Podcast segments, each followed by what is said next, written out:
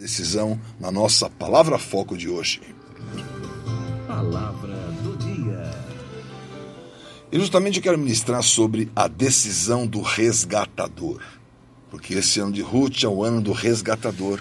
De 1 de agosto a 31 de dezembro, 153 dias, referência ao último milagre de Jesus, naquela rede 153 peixes e você profeticamente tendo para cada dia até 31 de dezembro resgates poderosos na sua vida. Agora, quando você analisa a questão do ano de Ruth e você vê que existia a chance do resgate, Noemi e Ruth vão para Belém. Elas precisavam de um resgate. E o que aconteceu? Aconteceu que Ruth vai justamente no campo de Boaz. Chega em casa e fala para Noemi: Olha, eu fui ao campo de Boaz, eu colhi no campo de Boaz e ele me favoreceu. E Noemi fala: Olha, Boaz está na nossa linha do resgatador. Não era um resgatador direto, mas estava naquela linha.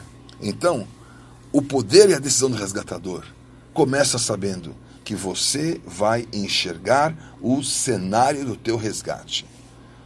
Ela foi ao campo do resgate. Ela foi colher após as pessoas que estavam deixando cair a colheita. Ela era auxiliar de colheita. Moabita, sem passaporte, sem visto de trabalho, mas ela teve disposição. Falou: Noemi, eu vou ao campo e eu vou colher aquilo que cair do outro. Ela não se excluiu, apesar de ser uma moabita excluída. Você começa a enxergar na sua vida que Deus tem um cenário de resgate. Por favor, comece a enxergar o cenário do teu resgate. É profissional? Vai dar sete voltas. Vai naquele lugar e diz: é nessa empresa que eu vou resgatar o meu emprego. É familiar? Abençoa o seu esposo, a sua esposa, os seus filhos. Começa a enxergar o campo do seu resgate. É ministerial? Vá ao altar do Senhor, ocupa um espaço, começa a abrir um culto, abre uma célula, começa a enxergar o ambiente onde você vai viver esse resgate. Enxergou o ambiente? Esse é o primeiro passo, é enxergar. Quando você enxerga o ambiente, Deus vai te mostrar o que mostrou para Boaz. Ele enxergou o invisível precioso. O precioso, ele não está visível aos olhos de todos. O precioso é invisível. Os metais nobres, o ouro, está lá embaixo, bem longe, né? Uma mina de ouro tem que cavar ali aí dezenas, dezenas, às vezes centenas de metros para você encontrar ali quilômetros para você poder encontrar o ouro. Porque o invisível e o precioso, ele está oculto. E a questão não era o campo. Quem era o precioso? O campo de Elimeleque? Não, o precioso era Ruth. Só que o outro resgatador, que tinha o direito de resgatar, enxergava Ruth justamente como problema, ao passo que Boaz enxergava Ruth como algo precioso.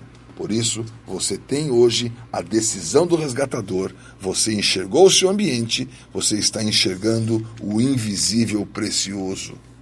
Em terceiro lugar, você vai eliminar as questões humanas.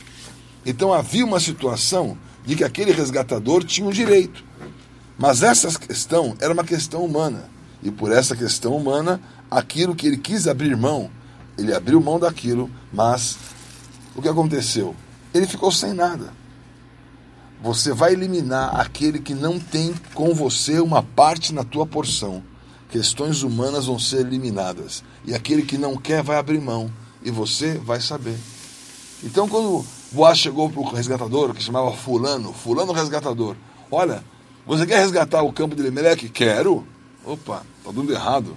Ele falou assim: Olha, se você resgatar o campo, tem que levar a Ruth com você. Ele falou assim: Ah, a Ruth eu não quero, vai atrapalhar minha família, é moabita, é maldita, vai saber com quem ela andou, com quem ela passou.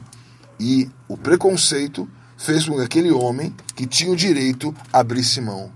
Mas você vai eliminar as questões humanas do que abriu mão, você vai tomar posse do seu direito. Porque você enxergou o invisível e porque você eliminou as questões humanas. Já enxergou? Já eliminou? Então agora o seu terceiro passo poderoso da sua decisão de resgatar, você vai estabelecer resultados eternos. Olha que bênção, porque a Bíblia não fala se o, o campo que ele resgatou produziu 100 vezes mais, como fala que Isaac deu 100 vezes. Não menciona aquele campo, o que aconteceu com o campo. Mas menciona que Ruth, que ele resgatou por direito ao campo, de Ruth ele gerou Obed. De Obed foi gerado Jessé, e de Jessé foi gerado Davi. Então, o material era o campo, o espiritual era o propósito. E você vai resgatar propósitos eternos. Obed significa adorador. É a palavra Obed, né? em hebraico, Avad, Obed, né? Ain Beit Dalet, significa justamente o adorador. Boaz significa nele existe força. Jessé significa raiz possuidora. E Davi significa amado. Por isso, você tem força. A tua adoração tem força. Você vai estabelecer resultados eternos pela raiz. A raiz de Jessé está subindo. A raiz são coisas invisíveis. Assim como Boaz enxergou o invisível, você não está enxergando o invisível, mas a tua raiz é a marca do invisível e pela tua raiz você vai ter uma decisão poderosa de resgatar. Eu tenho raízes, por isso eu vou resgatar. E os seus resultados serão eternos, porque Davi é falado na primeira linha de Mateus 1:1, Jesus, filho de Davi, até Apocalipse 22, esta é a geração de Davi a resplandecente estrela da manhã. Por isso, Davi está em Mateus 1 até Apocalipse 22, em todo o Novo Testamento, porque essa aliança é a marca e você vai estabelecer resultados eternos, você vai colocar a geração de Davi. Onde outro abriu mão, você tomou posse. Onde outro não enxergou, você vai enxergar. E o resultado da sua vida vai ser eterno e você vai ter hoje a decisão do resgatador. Esse foi a palavra foco de hoje.